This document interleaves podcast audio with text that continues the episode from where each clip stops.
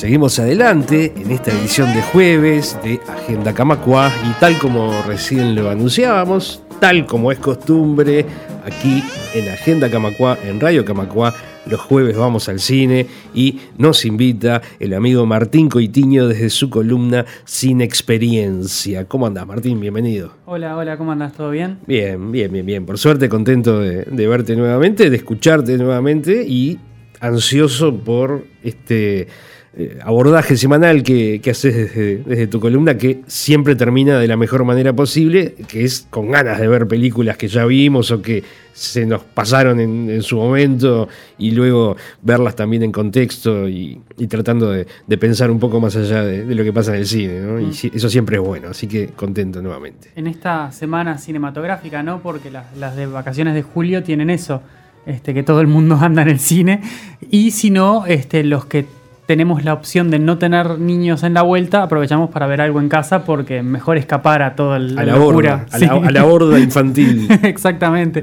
Entonces es una buena, una buena idea a ver si les dejamos para que los que puedan zafar este, vean algo en sus casas y bueno, y los otros que sean valientes y que vayan y, disfruten de, algún espectáculo que haya en la vuelta. Sí, señor, sí, señor. Bueno, y hoy seguimos con el orden cronológico, venimos de atrás para adelante, digamos, del pasado hacia el presente, habíamos empezado ya por por el 91. 90, 1991 y ya pasaron, pasó una década en la columna. Y sí, ya quien, no quiere ver la cosa, ya tenemos 10 películas adentro y tenemos que seguir este, acercándonos al, día de hoy. Y ahora yo dije, traje bien las notas porque mira, pensaba, película ganadora del Oscar a Mejor Película de comienzos de la década pasada, coproducción de DreamWorks y Universal, película histórica, eh, protagonizada por Russell Crowe. Dije, pero me traje los, apuntes de la semana pasada. Se está repitiendo, Ya, pasó, claro. Este, pero no, tengo una propuesta distinta para que la veamos. Escuchamos el tráiler primero, ¿te parece? John Nash was one of the most brilliant minds of his generation. Welcome to Princeton. Who among you will be the next Einstein? Find a truly original idea. And it's the only way I will ever distinguish myself. It's the only way I will ever matter. He saw the world. And where's Nash? Out there, looking for his original idea. in ways that no one could imagine. This flies in the face of 150 years of theory. Congratulations, John. It's the achievement of a lifetime. I'm wondering, Professor Nash, if I can ask you to dinner. You do eat, don't you? How big is the universe? Infinite. How do you know for sure? I don't, I just believe it. It's the same with love, I guess. John, open the door. Talk to me. Tell me what happened. It didn't happen. This is not what I signed on for. I'm not leaving. Stop! Ah! You can't reason your way out of this. Why not? Why can't I?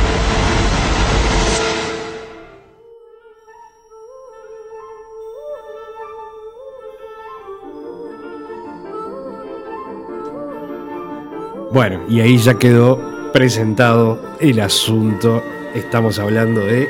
Una mente brillante de Ron Howard del año 2001.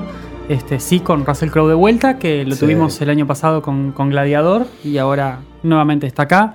Había estado incluso nominado, este, no sé si te acordás que lo habíamos hablado, por The Insider el año anterior. Sí, sí, este, eh, o sea, en una, época de oro de, Russell Crowe, que además es muy buen actor. Es muy bueno y ya vamos a ver, hablar un poco de eso. Este, en una película de, interesante, poco diferente a lo que veníamos hablando, pero de esas que mm, son fácilmente identificables como películas eh, que decimos que son pensadas como para ganar el Oscar, ¿no? Yo la, a veces la, la, agrupo para pensar, por ejemplo, con... Eh, si no sé si te acordás de The Theory of Everything, la de Stephen Hawking. Este, sí, sí, sí, Ese estilo de películas así, o la del Código Enigma, ¿no? Eh, esas películas históricas sobre una persona que lucha contra una adversidad importante física, psicológica, lo que sea, y que, marcó eh, un momento histórico porque hizo determinado descubrimiento, determinado aporte a, un área. Eh, entonces eso de, sobreponerse a esa adversidad, a, esa, a ese factor interno y, salir adelante es un poco lo que conecta, ¿no? Es el, lo que llaman las feel good movies, esas como para que uno se sienta un poco mejor este, porque se realizó algo, algo importante. Que... Claro, y porque se, puede uno fácilmente poner del lado de- Mm. del, personaje protagónico, este, o porque uno luego quisiera este, tener esa, esa fuerza de voluntad Sí. de repente que ve en la pantalla para, para superar problemas que uno tiene que son seguramente mucho menores que, que los que se presentan en, las historias. y, y ¿no? Pero probablemente bueno. llegue mucho menos alto, ¿no? Sí, Este, claro, Pero bueno, claro. eh, sí, también tiene eso que y, y es una crítica que tiene esta película y tienen otras que, que- que son por el estilo y cada una puntualmente de acuerdo a, a sus características, ¿no? Pero que es que esa versión a veces un poco edulcorada de la historia, ¿no? En el caso de la historia de John Nash, eh, hay, hay una cantidad de, de- de- de pequeños detalles que pueden ser pequeños o no, en realidad de acuerdo a quien lo observe, que, que son omitidos y están por fuera de- del relato. Em, es como que no, no dejemos que la verdad se interponga en, un- en un buen relato, ¿no? Y, y lo, lo hemos hablado ya en, en diferentes ocasiones, lo hablamos cuando hablamos de, de Corazón Valiente, y lo hablamos por oposición cuando hablamos, por ejemplo, de, de- de la lista de Schindler y decir, bueno, en determinadas cosas, en determinados temas, podemos tomarnos libertades porque es un relato que, que, ta, tiene algo de ficticio, no, no pasa nada. En otros tenemos que tener más cuidado porque ya hay otras cosas en juego, ya hay otras sensibilidades, ya... Entonces, en, en este de, de una No, mente y, brillante... y además, perdona Martín, Sí. eh, que no se le puede exigir documentalismo No, al- al- está claro. a- a lo que no es documental. No, no, digo, está claro. no pretende ser documental. No, ¿no? ni- que hablar, digamos, ni que Por más que uno proteste y patalee, No, dice, es "Ah, un- ¿por qué? Yo hubiera hecho tal cosa, pero bueno, es parte del juego. Lo que pasa es que a lo que vamos siempre, y, y creo que lo, lo hemos destacado y lo vamos a seguir destacando, porque en definitiva creo que es, es- es lo que corresponde, es tomar en cuenta el eje del relato, ¿no? O sea, cada película nosotros la tenemos que tomar y analizar construida en base al eje del relato que nos está presentando, a cómo nosotros eh, vemos que juega con los elementos que, que hacen ese, ese centro, ¿no? Entonces, si la película logra mantener el foco y hacerlo de una forma coherente y articular bien los las cosas que tiene, no podemos entrar a reclamarle sobre las cosas que no tiene, Claro. ¿no? Porque la película es un, eh, es un todo en sí misma, no es la realidad, es una película. Entonces, si funciona y cada una de sus partes se articulan bien y, y son armónicas y, y nos permite eh, disfrutarlo y a su vez este, eh, recibir lo que el director nos quiere contar, lo que nos quiere contar el guionista, lo, lo que la película nos quiere transmitir, bueno, entonces la película es exitosa independientemente de su eh, adherencia o no a la realidad Claro, claro. objetiva, ¿no? Este, bueno, como te decía, en el caso de, de John Nash hay, hay diferentes cosas, porque claro, estamos hablando de una persona que, además de los desórdenes mentales, tuvo eh, en el medio tuvo una separación de la mujer, que, acá no se cuenta, porque a su vez tuvo relaciones extramatrimoniales, probablemente con mujeres y hombres, y por ejemplo, una de las cosas que dijeron lo- lo- los que realizaron la película, que puede ser o no una excusa, no lo sé, pero es que si ellos entraban a discutir sobre si John Nash había tenido relaciones homosexuales o no, a un tipo tan asociado con un problema de salud mental, iban a tener una asociación negativa probablemente de, de- de la relación homosexual con esa cuestión de, de estabilidad mental que era, en definitiva no, no era ni la idea ni, ni venía el caso de la Claro. historia. ¿Es posible o no? Claro. No sé. Y también eh, tuvo casos de declaraciones antisemitistas y no sé qué, eh, que también estamos hablando de una persona que tenía un problema de esquizofrenia, un problema de un delirio de persecución importante, lo vamos a poner a juzgar en esos términos, no sé.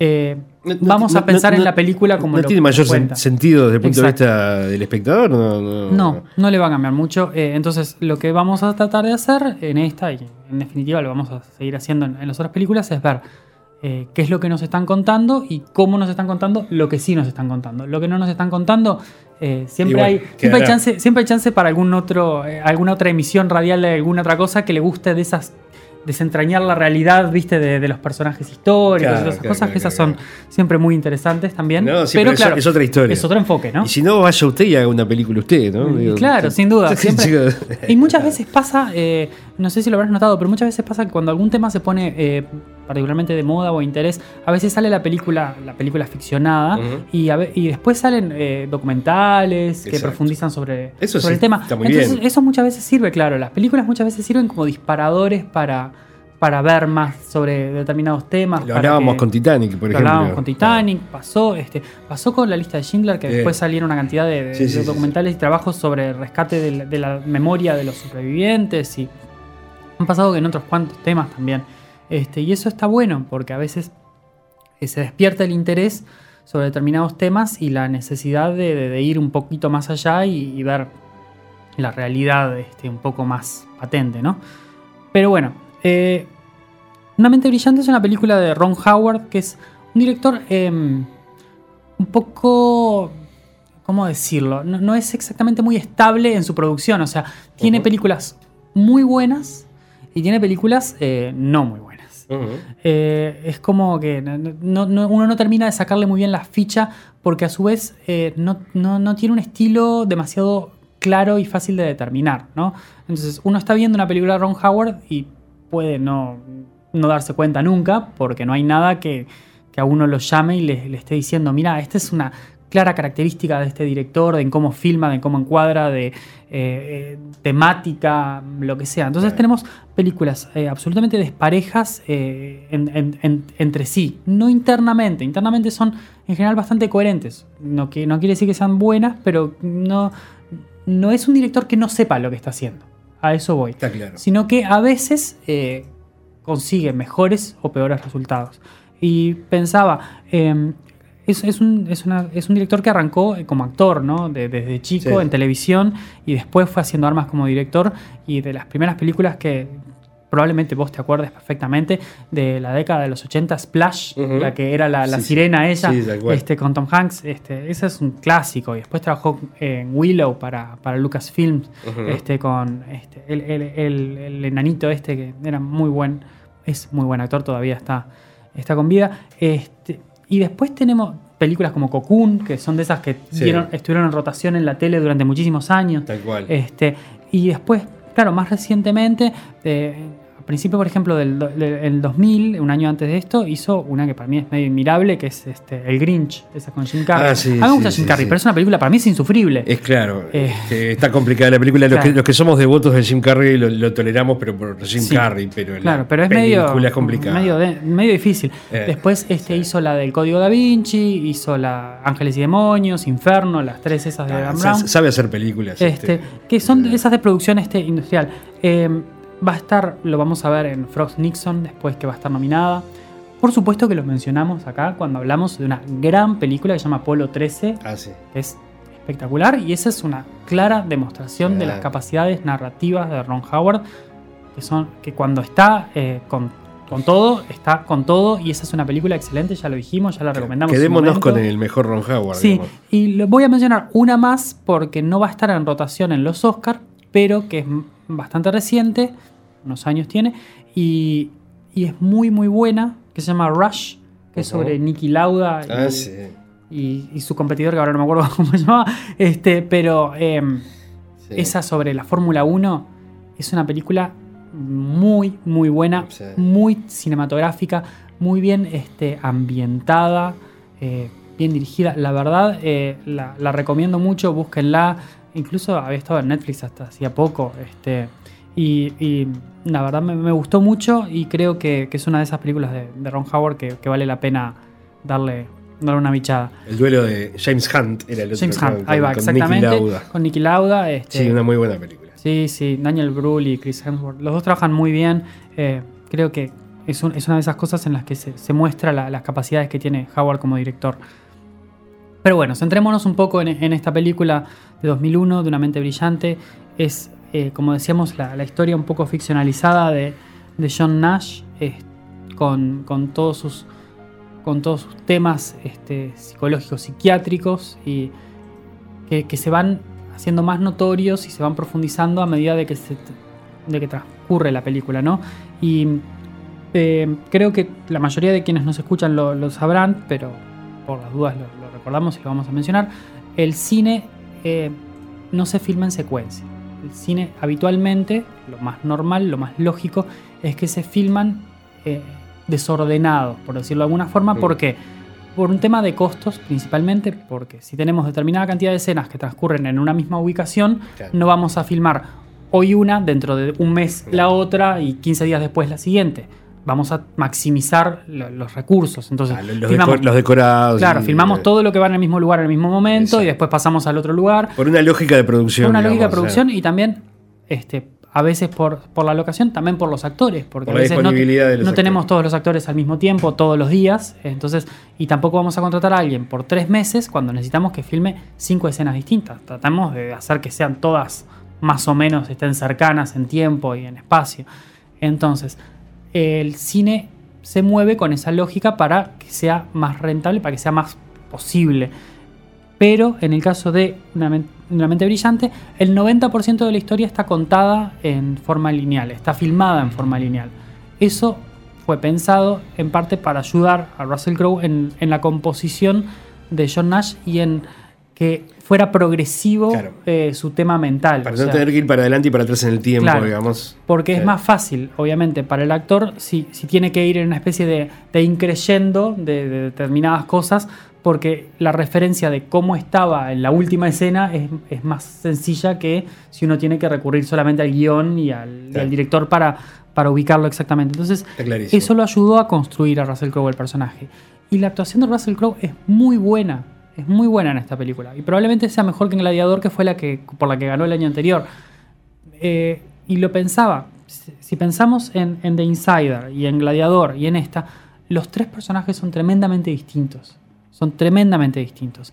Y no es solamente porque le dé. eh, le haga esa- esas. es- tiene como ciertas taras y ciertos movimientos de mano y todo eso, que a veces pueden ser un poquito. mm, Uno los piensa y son como caricaturescos o no.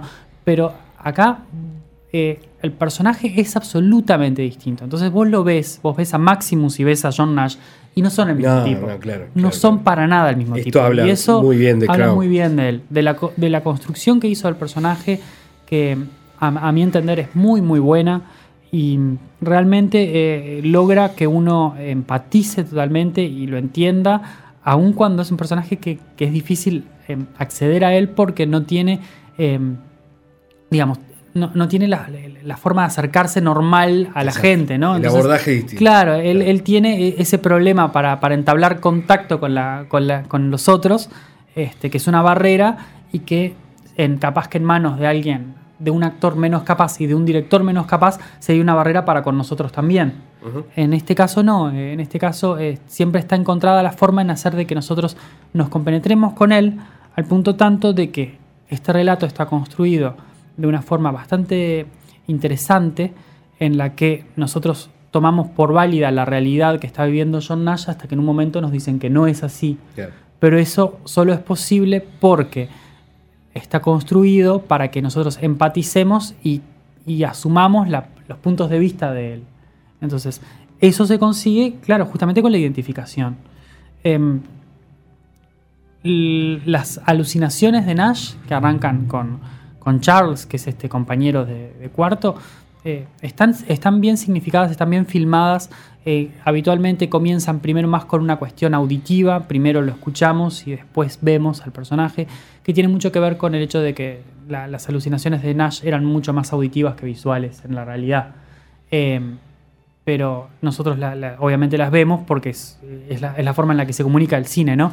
Este, para, que no, para que sea parte de la realidad, pero está muy bien por cómo se manejan y cómo en realidad no interactúan con la realidad, sino que solo interactúan con Nash, pero nosotros probablemente no nos damos cuenta.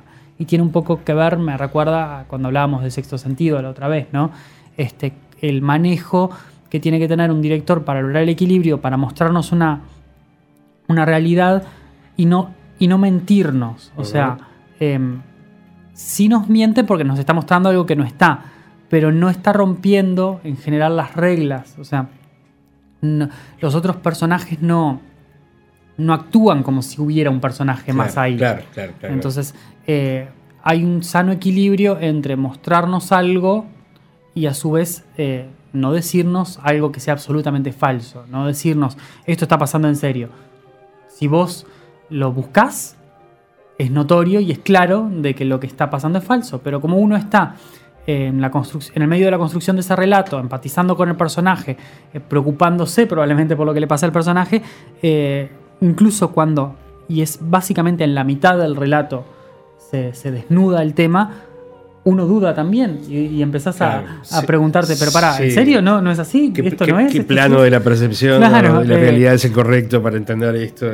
En- eso, eso está muy bueno porque... ah, es un efecto buscado, obviamente. Claro, porque porque logra el generarle al espectador la, la misma incredulidad y el mismo desconcierto que, que tenía el personaje, ¿no? Entonces, em, cuando le hablan a la mujer y le dicen no, porque fíjate que Charles es, un tipo que no, que no existe, no sé qué, y ella dice, no, pero es el mejor amigo de él. ¿Alguna vez lo viste? No. ¿Y alguna vez tuviste contacto? No, porque tal cosa. Claro, eh, esa realidad se, desnuda ante, ante ella, ante nosotros, y, es, el, es el mismo shock para todos. La, uno de los ejes principales de este relato, y que era un poco eso lo que hoy, hoy decía, de, que, no dejemos que, más factores este, entorpezcan lo que es la construcción del relato que se está haciendo, que es lo que, lo que hace bien la película, que es mantener esa, esa línea, es sin duda la relación entre eh, Nash y su mujer y Alicia. Y eh, eso está sustentado en, actuaciones muy buenas de, de Russell Crowe y de Jennifer Connelly porque ella también eh, hace un trabajo espectacular. vamos a ver que ganó el Oscar Mejor Actriz de Reparto.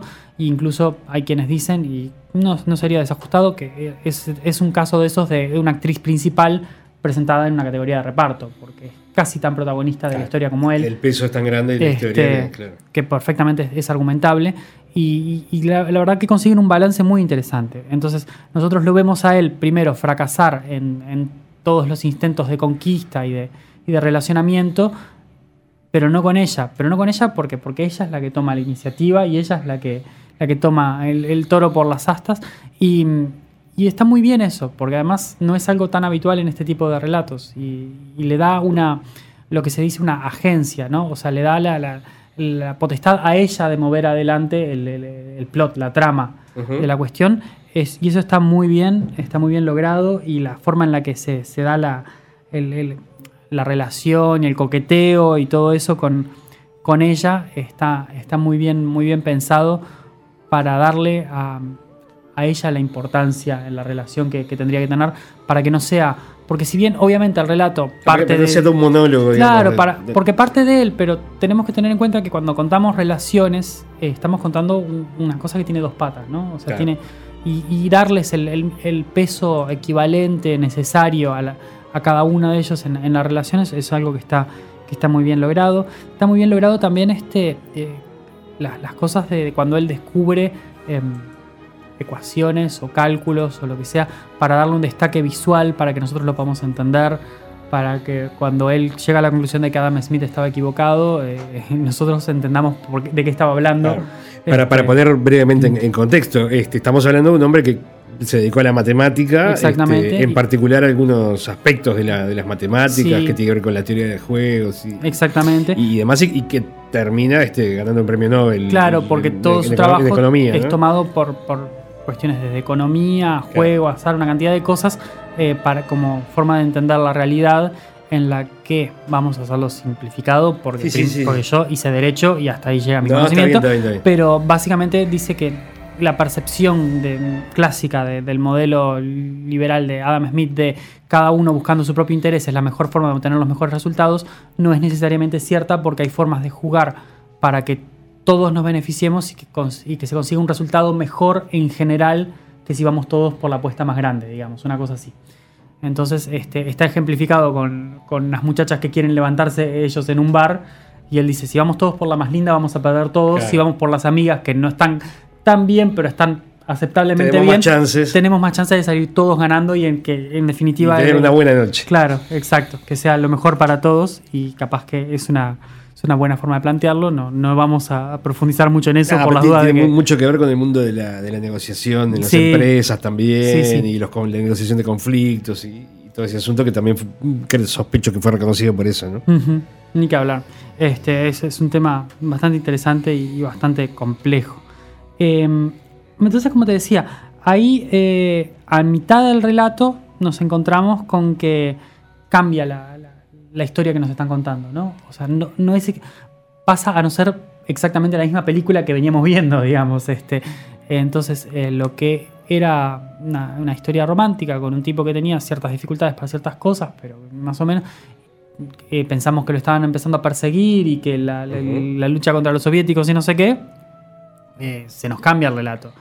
Y pasa a ser un relato de, un tipo luchando por su relación, por su vida y contra eh, la enfermedad, una enfermedad mental este, degenerativa, que es la esquizofrenia, y que, este, bueno, justamente va a ser un, gran obstáculo que él va a tratar de, sobrellevar, que tiene todo un tema que no, es que lo vayamos a profundizar acá, pero justamente el tema de medicación y shocks y todo ese, y los tratamientos para eso que tienen muchas veces contraindicaciones y cómo le afectan la, capacidad cognitiva ¿no? de una persona que era eh, a todas luces brillante ¿no?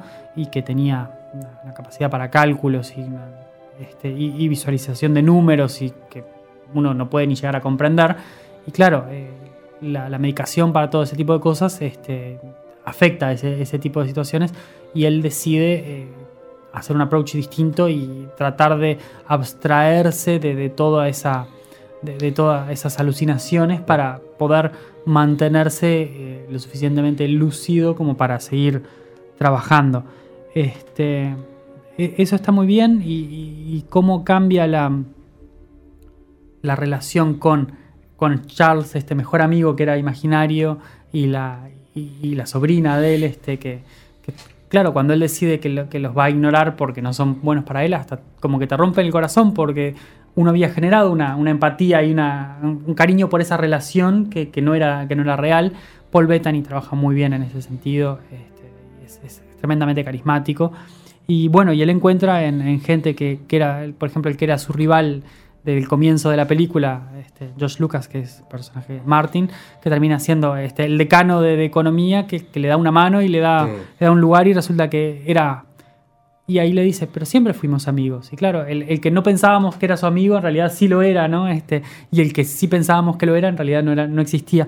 Entonces tiene esos pequeños eh, detalles de, encontrar eh, eh, detallecitos y cositas que, no, que nos digamos que nos anclan a la, historia, que nos hacen conectar emocionalmente y, sentirlo, y, sentir como que es un relato que nos hace sentir bien y nos hace sentirnos a gusto y probablemente este, dentro de las mejores eh, cosas que tiene es eh, que, no, que nos hace, obviamente nos hace un foreshadowing, porque primero nos dice qué es lo que va a pasar y después pasa, que es cuando primero él, lo vemos a, él mirando como a alguien le hacen un reconocimiento en, dejándole las lapiceras, viste, arriba de la mesa en el café ahí de la, de la universidad, este, a, un profesor importante, y después le toca a él que le reconozcan a él su trabajo y probablemente más que el, que el discurso de aceptación del premio Nobel, que, se muestra una partecita y que es, ese, motivo ahí es lindo, pero probablemente más que eso, el momento en el que a él le dejan las lapiceras ahí es como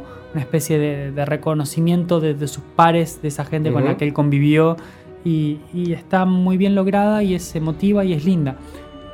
Como te decía, la película es linda. No, no sé si es una gran película, no sé si es una cosa que uno diga, para alquilar balcones, eh, marcó una época y ahora vamos a ver las otras y vamos a decir, capaz que no es la más memorable tampoco del año, pero es una película muy bien construida, muy bien dirigida, con una muy buena música, una historia con una humana actuación. Que, una historia humana de superación. Que, conmueve. Claro, que conmueve, que logra llegar, que está, que está bien construida en el relato, que es sólida, que no tiene, no tiene fallas eh, internas, digamos, como, como construcción de relato, y que, claro, quizás no sea eh, súper tremendamente destacable o destacada en, la historia del, cine, pero que está muy bien, está muy sólida, es muy disfrutable, a mí me gustó mucho. Eh, todos están muy bien. Russell Crowe, como decíamos, está muy bien. La verdad, muy, muy bien. Jennifer Connelly está muy bien. Ed Harris, este, que es este, el agente que, está en ficticio muy bien. Paul Bettany. Le, queda, le queda, bien el agente sí. Ed Harris. Y, Christopher Plummer, que yo le tengo ah, un cariño espectacular, este, que, es el psiquiatra principal. también muy bien. Eh, como te decía, para mí, una, una película realmente muy bien lograda, muy, bien, muy interesante. Era un momento de Russell Crowe que estaba en su momento más alto como actor, que siempre fue un tipo muy carismático y con mucha capacidad y creo que eh, acá hace un trabajo, la verdad, memorable, porque más allá de que, como te decía, muchas veces vemos construcciones de, sobre, sobre todo sobre cuestiones de salud mental y eso que son un poco o caricaturescas o exageradas, acá lo que él hace lo hace muy bien y uno lo ve y no es Russell Crowe haciendo de John Nash, es, es un personaje 100% real y creíble. llega bien con su rango ahí, digo, Exactamente. No es que tenga que forzarse. Exactamente. Entonces, esa eh, es para mí una, muy interesante película que creo que vale la pena ver y revisar y, la verdad está, está muy bien.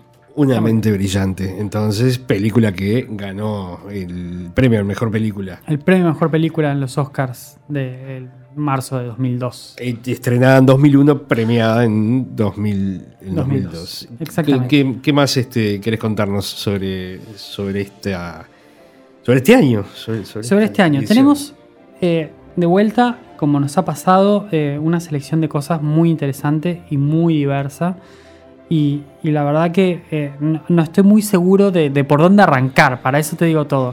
Porque 2001 es el, es el primer año de tres años seguidos que vamos a tener eh, una película de esa saga impresionante que se llama El Señor de los Anillos. Claro, acá empieza el asunto. El Señor de los Anillos, la comunidad del anillo, eh, para muchos es la mejor de las tres. A mí la que más me gusta es Las Dos Torres. Lo discutimos cuando quieran. Pero muy buena película de Peter Jackson, que en, este, en ese momento era prácticamente desconocido. venía a hacer cosas al borde de la clase B. Sí, este, básicamente sí. Terror, este, cerebros este, volando por los aires, cosas medio zombies, zombies. Pero acá hace una producción increíble, una trilogía de películas que, que nos dejó a todos helados y que no supimos muy bien. Creo que ni siquiera supimos muy bien cómo procesarla la primera vez que salió y fue como que hubo que decir, ¿qué pasó? ¿De dónde salió esto? por más que viene de un universo literario, obviamente, pero funda un universo cinematográfico, sí, De alguna forma. Y además era, eh, no era lo que es hoy el Señor de los Anillos, porque hoy un montón de gente conoce y un montón de gente leyó. Eh, en ese momento era bastante más oscuro el, tema. Mucha gente sabía que existía, pero muchísima más gente no tenía ni idea de que existía algo con ese nombre. Y estuvo nominada como mejor película. Estuvo nominada como mejor película y también lo vamos a ver ahora como director. Esa es una de las opciones y probablemente tan o más memorable que Una mente brillante. Había también una película este, y esta con esta tengo una, relación bastante particular porque se llama In the Bedroom, que es con Marisa Tomei y sobre este, una mujer que tiene. Bueno, es, es una trama de, venganza y de, y de, muerte y de crimen. Y Es interesante, es una película que, es una de las pocas veces que yo casi me duermo en el cine, pero bueno, a veces pasa. Bien, a veces pasa, pero. Sí, claro, pasa en las mejores este, familias. Sí, no, pero con, con, muy buenos actores en realidad. Este, Tom Wilkinson también estaba. Ajá y, Sissy Spacek. Eh, ah, es una de esas películas que yo, que yo a mí mismo me tengo que dar que una, me dormí. Que yo a mí mismo me tengo que dar una, nueva chance para mirarla. Bueno, esta es una buena excusa que nos acordemos, que, claro, nos acordemos acá en la columna. Ahora yo estaba repasando y dije, la verdad que eh, eh, tengo pocos recuerdos de la película, y, pero tengo una idea de, cómo venía a la mano y creo que es el momento de darle una, una oportunidad de revisarla y decir, epa, ¿qué, ¿qué, fue lo, ¿qué era lo que me estaban tratando de contar?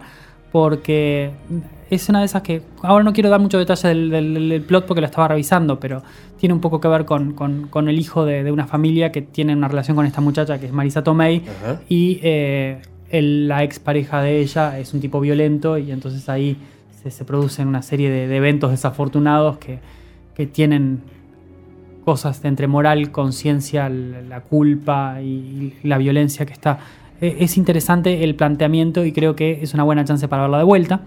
Y Gosford Park también estaba, que es de Robert Altman, como le gusta a Robert Altman, toda esa cosa con coral, con una cantidad de actores. Este, acá una, especie de, Agatha Christie, digamos, este, un relato sobre, sobre muerte eh, en una Inglaterra pasada, ¿no? Este, con las cuestiones de las clases sociales de, entre, sirvientes. Los de arriba y los de abajo. Los de arriba, los de abajo, los, los masters y, los, y los sirvientes. Está muy interesante, bien construida. Y la quinta película, eh, que es de las películas más divisivas que conozco, eh, al punto tal de que yo hay días en las que a mí me encanta y hay días en las que no estoy en las que no la puedo ver ah, porque este, es complicado. Se llama Mulan Rouge ah, de Baz Luhrmann, que es eh, una especie de delirio musical muy, muy extraño, que no es fácil no, es fácil acceder a la película porque eh, está contada en un registro totalmente diferente a, lo normal. Entonces, em, no, no, podemos, no podemos esperar, no podemos entrar a ella esperando una película con un relato normal, con gente actuando de forma normal. Entonces, es un proceso que lleva tiempo en entrar en, el, en qué registros se están moviendo los actores. Y a veces uno no tiene Este, ganas de Y a veces eso, uno no ¿no? tiene ganas de hacerlo. Claro. Y a veces hay gente que le cuesta mucho más. Y además de. O sea, además de eso, es, es un musical. Y, hay, y yo conozco muchísimos casos de muchísima gente que no le gustan los musicales y que no entran con los Tienen una musicales. reacción alérgica. Le Exacto. nom- Nombrás yo- el género y yo musical. No lo, puedo, no lo puedo entender porque para Y mí no. es de los géneros más espectaculares porque es una forma de contar que solamente se puede conseguir en, en- en cine y en teatro y es, es- es como única. Algunos oyentes se van a, a escandalizar por, Sí. por la mención en esta columna Claro. del género musical. Pero para mí es, es- es al- es algo absolutamente increíble, ¿no? Es, una forma de contar que es maravillosa y que, que permite em, poner eh, lo interno de los personajes, exteriorizarlo de una forma totalmente distinta. Y para mí que crecí eh, con los finales de los 80 y los 90 con musicales, porque básicamente Claro. todas las películas de Disney que fueron que son clásicos de mi vida, este, La Sirenita, La Bella y la Bestia, Aladdin, El Rey León, Pocahontas, El Jorobado Notre Dame, son todos musicales. Exacto. Y entonces para mí eh, es absolutamente normal. No te, no te tiembla el pulso. No, digamos, para nada. A la hora de hablar del musical. Me resulta absolutamente normal. Claro, Moulin Rouge, por ejemplo, sería el último musical que yo le recomendaría a alguien que tiene dudas de qué va a hacer con un musical. Porque- No entres por ahí al No, porque es difícil para mí, no puedo pretender que sea fácil para otra persona, porque claro, eh, como te decía, están en, eh, en un registro totalmente diferente, la cámara se mueve de una forma totalmente distinta a lo que uno espera, entonces tiene aceleración y desaceleración. Es rara y hasta para el musical. Claro, porque lo que está tratando de hacer es eh, tomar como esa idea de ese burlesque, ese espectáculo alocado y, tras- y transmitirlo desde la película mismo, desde la construcción del relato. Entonces, la de Moulin Rouge es, una de esas, es uno de esos casos en los que la forma es tan importante como el contenido. Bien. ¿no? Entonces, es una película que es eh, 50% forma, 50% contenido. Y eh, claro, eso a veces cuando es, se, se busca salirse tanto de la norma, resulta un poco difícil. El año que viene, o sea, en la columna que viene, vamos a hablar de un musical que ganó y que es mucho más eh, lineal y fácil de entender y que incluso la música es, está planteada como una manifestación psicológica del personaje principal. Entonces, es una forma de entrada un poco más sencilla, ¿no? En este caso no. Y lo otro que puedo decir que quiero aclarar de Moulin Rouge es que hay diferentes tipos de musicales. Eh, es para, da para una discusión medio larga, pero digamos que eh, en e- este tipo de musical es uno que le dicen jukebox, que vendría a ser como musical Sí. rocola, en los que la música no está compuesta para el musical. Se usa música que existe en la vida real. Se usan canciones, yo que sé, desde Like a Virgin hasta Roxanne, Digamos, al- pasando al por... estilo de Glee, por decirlo de alguna forma. digamos, exacto, que- que básicamente. toman un repertorio popular Sí, y lo- exactamente, lo, lo adaptan John, que sea, y se adaptan esas canciones que existen realmente a la trama del, del musical, a diferencia de otras que tienen ca- canciones compuestas para la película y que, o para la obra de teatro que después se adapta al cine, lo que sea. Entonces, bueno, esas cinco películas, muy interesantes, muy diferentes todas. Nombrémoslas todas para que. Una mente brillante. eh, El Señor de los Anillos. En la comunidad del anillo. In the Bedroom. Gosford Park. Moulin Rouge. Cinco películas totalmente diferentes. eh, una selección totalmente diversa. Sí, es un, un año peculiar. son todos peculiares. No, pero, es- es peculiar, es peculiar. Es, peculiar. es dif- es diferente a lo que estábamos viendo. Y además ahora vamos a ver que eh, ahora pasamos a lo que son los directores. Y los directores nos... De vuelta no tenemos una coincidencia total, porque sí, Ron Howard gana por una mente brillante, este, en, en una dirección que yo creo que, como dijimos, él la ha tenido mejores. La, para mí la de Apolo 3 es mejor. Y hay otras, hay dentro de esta lista hay mejores opciones. Vuelve Ridley Scott, que lo habíamos tenido el año anterior, este, nominado por el aviador, acá por la caída del halcón negro, que Ah, otra sí. vez habíamos mencionado, Sí, porque sí. justamente lo que Está muy bien. eh, es, una, es una película que tiene un trabajo de dirección muy grande, muy interesante. Este, en cómo se presenta la acción, en cómo se filma, eh, en la inmersión que genera toda esa, esa sensación de angustia. Está Robert Altman por Gosford Park, está Peter Jackson por El Señor de los Anillos, y hay un quinto elemento que es una de las dos películas de las que yo hoy voy a hablar, que no están nominadas a Mejor Película, pero esta es una de ellas, pero que está nominada a Mejor Director y que se llama Mulholland Drive. Ah, sí. y que es un delirio absoluto, es imposible de entender, es, eh, es impenetrable. eh, por más que han tratado de, de- de buscarla y explicarla, no se puede, pero eso no quita que, que sea una gran, gran, gran película. Y, y es, es una perogrullada lo que voy a decir, pero es David Lynch. Es David Digo, Lynch. Ya está, o sea. Es David Lynch y es es probablemente... un género en sí mismo, digamos. Claro, y es forma. probablemente la más David Lynch de las películas de, de David Lynch. O sea, Totalmente. porque creo que es la, la mejor versión de David Lynch eh, que te, te deja como desarmado. Tiene, tiene eh, elementos desde pesadillescos hasta, no sé, tiene un poco de humor negro, tiene eh, tragedia, drama, Ah, amnesia, eh, este, de todo un poco. sí, sí. Eh, yo no puedo creer y, y miro ahora la, la- la- la Es- lista es de... un corte casi surrealista, ¿no? Sí, Por totalmente, momentos, ¿no? Al- totalmente. Bien el estilo Lynch también, que siempre no. mete el, el surrealismo. en su- su Totalmente. Y, y como te decía, ahora no puedo creer porque miro la lista de, de- de nominadas a mejor actriz y no está Naomi Watts. Sí, claro. Y la actuación de Naomi Watts es, es tan fundamental en esta película. Tan maravillosa. Hay, hay una escena. Hace dos, dos, dos papeles, ¿no? Hay una- Te- te- ahí se, va, se tiene- sí, hay, hay una escena en la que ella va a una audición este, para, una- para, para un papel y, y- y la vemos como transformarse en actriz frente a nuestros ojos y es- está tan bien logrado. Es una película tan delirante, tan loca, tan, tan absolutamente atrapante que, que yo la recomiendo. Este, y para el que ya arrancó- para el que se animó a ver Twin Peaks, el regreso de Twin Peaks y lo está manejando bien, va a manejar sin problemas este Mulholland Drive. Que no, no, no estuvo nominada. Este, que no estuvo nominada, pero que sí por suerte estuvo por lo menos el director, porque hubiera sido una locura que no estuviera Dejar ahí en la al vuelta. bueno de David fuera de esto. Exactamente. Eh, pasamos un poco a las categorías de actuación, así nos vamos moviendo un poco. Eh, Denzel Washington ganó por día de entrenamiento este, en, Sí. en un papel este, diferente a él, porque a, lo, a lo que estamos acostumbrados de él, porque lo vimos como en un papel de malo, digamos, Exacto. que no es, no es habitual verlo. Exacto. Eh, un muy buen trabajo. Muy bueno. de una película de Antoine. Fuqua, muy, muy interesante.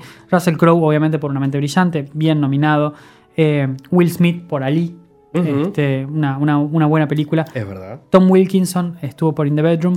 Y acá este, uno que, que- que genera pasiones y a mí no me gusta, que se llama Penn por I Am Sam. I Am Sam. Sí, este, yo que no, tiene- no- no soy un fan de que Sean tiene Penn, pero- eh, eh, que hace este personaje también con, con un problema de, de- de retraso mental que tiene que cuidar a, a su hija. Está, Eh, está bien igual ahí. No, está bien.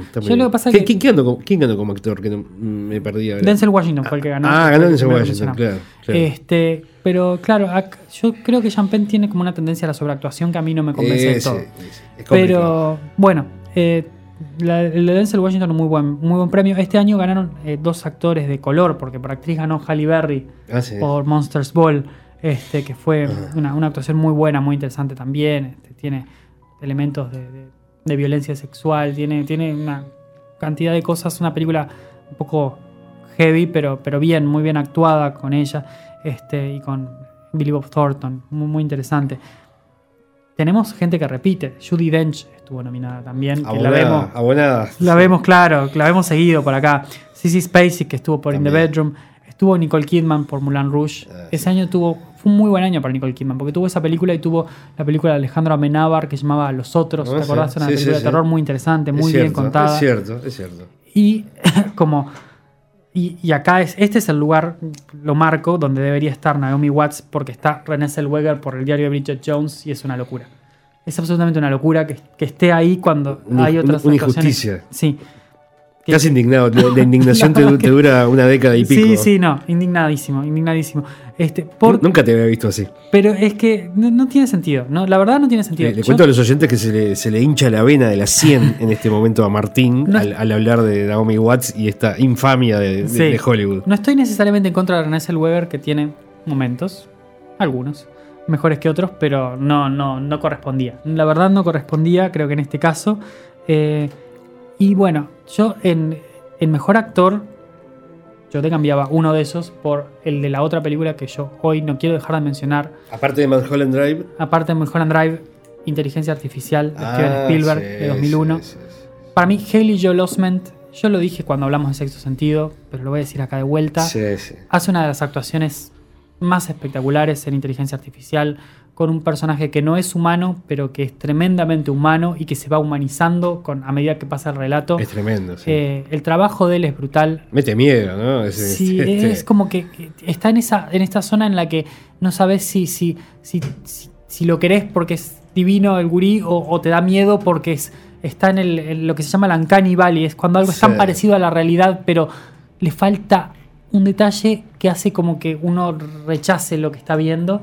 Y, es brutal el trabajo que hace él, es brutal el trabajo que hace Spielberg en la película, es una película brillante, eh, de la, desoladora, que, gente, que hay gente que piensa que termina feliz y es uno de los finales más tristes de la historia del cine, en el que básicamente desaparece la humanidad, porque la condición básica del final es que la humanidad ha muerto, es la primera que pasa, y en la que el personaje lo que consigue es el propósito de su vida para el que fue programado, que es amar a su madre, y en el momento en el que lo termina de conseguir, todo su objetivo vital termina y muere. Exacto. O sea, no puede haber un final feliz ahí, en realidad, porque no lo es. Es feliz solamente porque él se siente. Es, es, un final, punto. Pero es, es brutal. No para el espectador. Para mí es una, una de esas películas que, y, quedó han pasado ¿eh? desapercibidas y que creo que por suerte, y cuando uno lee y, ve las repercusiones, hay mucha gente que la, que la ha rescatado a través del tiempo, porque cuando la ciencia ficción está bien trabajada, está bien contada, nos muestra mucho más sobre la humanidad, este, sobre nuestra humanidad, eh, la de los personajes. Y la, la, rotan en la tele cada tanto, así que se puede revisar. Se este, puede revisar perfectamente, es otra de las que quiero recomendar. En actor de reparto, eh, Jim Broadbent estuvo por una película que se llama Iris, en la que estaban también Judy Dench y, Kate Winslet, que va a estar nominada por mejor actriz de reparto, que hacen el mismo personaje en diferentes momentos de la vida. este, Ethan Hawke, que estuvo por día de entrenamiento, que era el segundo ahí de Denzel Washington, el, detective joven, digamos. Ben Kingsley, que lo hemos visto eh, también, por ejemplo, en la lista de Schindler. Gandhi. Este, exactamente. John Boyd, eh, por Ali el padre de Angelina, que lo Legendario John Boyd. Hace poquito. ¿Cómo se llamaba este? Eh, Midnight Rambler, era no, vaquero de eh, ¿Cómo se ah, sí, sí, sí, sí, sí, sí. Midnight Cowboy. Midnight Cowboy, exactamente. Ahí va. Midnight este, Cowboy. Y bueno, y el señor Ian McKellen por ah, El Señor de los Anillos, eh, por Gandalf, que también lo vimos cuando hablamos de, Dioses y Monstruos hace poquito. Un gran actor que de esos que despegó de grande, de veterano, ¿no? Es cierto. Un tipo espectacular. Eh, bueno, por actriz de reparto ganó Jennifer Connelly, como decíamos, por Una mente brillante, muy buen trabajo. Eh, Ghost for Park estaba Helen Mirren y también estaba Maggie Smith. como que la selección de, actores ingleses era una cosa así. Este, Marisa Tomei por In the Bedroom estaba nominada y, como dijimos, Kate Winslet por Iris. En guion, guion original, el de Ghost for Park. Había, mira, algunos guiones interesantes. Monsters Ball, lo vimos. Eh, Amelie que es una película que a mí no me gusta, pero que es muy interesante. Está muy bien, sí. Eh, es, a, mi, gusto es una película que trata demasiado de caerme simpática y como que para lo, intenta con demasiada fuerza y me pone muy nervioso. Empalaga. Pero tenemos, aparece Wes Anderson, porque tenemos Royal Tenenbaums, muy interesante, y capaz que uno de, el mejor guion, no sé si la mejor película, pero el mejor guion de Christopher Nolan, que es Memento. Ah, sí, claro. Memento una gran película. Gran película. Que obviamente estamos ya recomendando en este momento para el que no la vio. Gran dirección, gran actuación. Que no vamos a decir nada, más porque creo que vale la pena que cada uno se sorprenda por lo que pasa y cómo pasa y lo que sea. Vean Memento. Véanla porque además está también dos, dos la dan en la tele y se, puede ver fácilmente. Se puede Ni que hablar. Guión adaptado. Una mente brillante ganó. ¿Ah? que, venía de una novela, ¿no? Eh, sí, sí, porque justo había salido un par de años antes sobre toda la, historia de él, por eso se cuenta como guion adaptado, un libro sobre, sobre la vida de John Nash. Ghost World, muy interesante película, muy interesante película, véanla, vale la pena. Está basado en un cómic, algo que, pero no es una película de, cómics como la entendemos nosotros habitualmente. Muy interesante. In the Bedroom, por, este, por supuesto hemos hablado, El Señor de los Anillos, ni que hablar, y la quinta nominada como guion adaptado, muy, muy inesperada, eh, se llama Shrek. Que la hemos visto creo que todos. Sí, varias veces en todas sus entregas. Y que además es la primera ganadora del Oscar a Mejor Película Animada que se estrena en el año 2002, en la ceremonia de premiación de los, del Oscar del 2002 porque eh, no era algo habitual que hubiera nominación a Mejor Película Animada. En ese momento comienza. Ah. Hay una discusión muy interesante sobre si eh, darles el lugar de película animada eh, no les quita la competencia a mejor película. Yo creo que no, porque han habido nominadas a mejor película después, después de que apareció el Oscar a mejor película animada. animadas. Película extranjera, No Man's Land de Bosnia. También estaban Amelie, por ejemplo, y El hijo de la novia, la película argentina. Ah, sí. Música, El Señor de los Anillos, Howard Shore. Innegable. Tremenda música. Espectacular. La, una canción que ganó es If I Didn't Have You de Monster Inc. No me llamó demasiado la atención. En edición de sonido Pearl Harbor, en sonido Black Hawk Down, eh, La caída de con negro. En arte, Moulin Rouge. Innegable. la dirección artística Moulin Rouge es. No, hay con qué darle. Impresionante. En edición, La caída del halcón negro. En fotografía y efectos, El Señor de los Anillos, La comunidad del anillo creo que es innegable que visualmente como están logradas la fotografía, eh, eh todo la, composición de efectos entre CGI y las maquetas y todo hacen que sea una película que se, que se mantiene con vigencia visual y que funda, día de hoy. funda la saga, además que sí, vale la y que dentro de dos años, en dos entregas, vamos a ver que se lleva todo lo que hay. Claro, claro, claro. Todo el oro que había en la vuelta. Que prendió la llama, digamos, que, va a arder dentro de en, dos. En una, en una, premiación que creo que va a ser una premiación a una película, pero va a ser a, una trilogía, ¿no? La, la, premiación que le van a dar, lo vamos a ver, pero El Señor de los Anillos, al Retorno del Rey, es un premio para, para las tres películas. La verdad, Martín, que en este año que fue peculiar, que por ahí a nivel de, nombres a priori no llamaba tanto la atención, pero si, entramos a hacer lo que hiciste vos, que es escarbar y, este, separar la paja del trigo, digamos, este, y pasa lo mismo de siempre, ¿no? Uno quiere salir corriendo a verlas todas, a repasarlas todas, y las que no vio también, este, así que bueno, bueno, un gran año y queda obviamente la historia una mente brillante, que fue la que ganó, pero todo lo otro que acabas de, darnos de contexto también dan ganas de salir corriendo a, conseguir las películas, Martín. Mm, sí, la verdad que sí, este, mucha cosa, eh, con actores que ya hemos repasado, hay mucho para ver, mucho para revisar, creo que, vale la pena, un muy buen año y yo creo que se va a disfrutar mucho. Te agradezco mucho tu columna, tu sin experiencia de este jueves. Nada mal para vacaciones. Quien tenga un rato extra libre puede aprovechar y ver estas películas. Y bueno, nos encontramos la semana que viene. A, musical le guste a quien le guste. bien, bien. ¿Querés saludar a algún docente hoy? Eh, no, hoy, este, hoy no tengo ningún, ningún saludo preparado, pero bueno, yo sé que todos nos siguen y hay una cantidad de gente que siempre nos está diciendo que, que nos está prestando atención, así que a todos ellos que se contactan, a veces por Twitter, a veces por otras vías. Muchas gracias por seguir. Este, bueno, esperemos seguir dándoles algo que les interese. Dejamos tu cuenta de Twitter que es arroba 10-nov. Arroba 10 con números guion bajo no. 10 Exactamente. 10 guion bajo no. Allí por, por quejas directamente al, Twitter de Exactamente. Martín Coitiño. Gracias Martín, ¿eh? y nos encontramos el jueves que viene. Chao, chao. Real. Academy Award winner Russell Crowe, Academy Award nominee Ed Harris, and Jennifer Connelly. Perhaps it is good to have a beautiful mind, but an even greater gift is to discover a beautiful heart. A beautiful mind.